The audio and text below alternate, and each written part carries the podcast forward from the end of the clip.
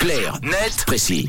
7h23, ce mardi, on décrypte ensemble un sujet d'actualité. Tom, ce matin, tu nous emmènes d'ailleurs dans une école où les jeunes utilisent visiblement trop l'application TikTok. Ouais, c'était à prévoir, Mathieu, étant donné la popularité de l'application. Imaginez-vous que la plateforme a attiré plus d'un milliard d'utilisateurs actifs dans le monde en seulement 8 ans. C'est absolument colossal.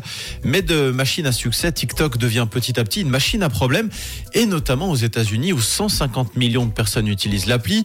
Dans les écoles, par exemple, TikTok s'est frayé une place dans toutes les cours de récréation, au grand dames des enseignants et des directions.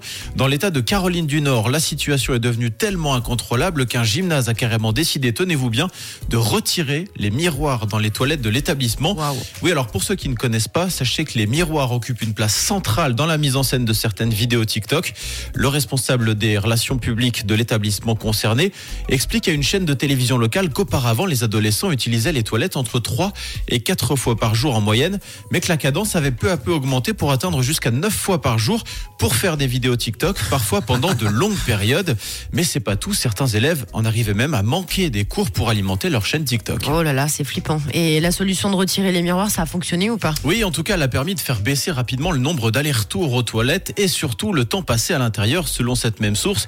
Désormais, les élèves y vont majoritairement pour les bonnes raisons et plus pour réaliser des challenges devant un miroir. Oh bah ouf, mais le problème est loin d'être réglé pour autant. Non, c'est pourquoi ce fameux gymnase teste également d'autres méthodes pour encadrer les élèves, des cours de sensibilisation aux réseaux sociaux par exemple, mais également un système intitulé Smart Pass. Concrètement, ce, cet outil oblige les élèves à s'enregistrer à l'entrée et à la sortie des cours. Ça permet à l'établissement de savoir combien de temps les élèves ont passé à l'intérieur et en dehors des salles de classe.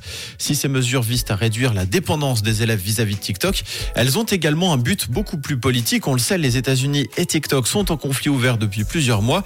Les États-Unis accusant l'application chinoise d'espionner et de manipuler sa population. Et dans le sillage de cette guerre, en mai dernier, l'État du Montana tenait, euh, tentait de bannir définitivement l'application.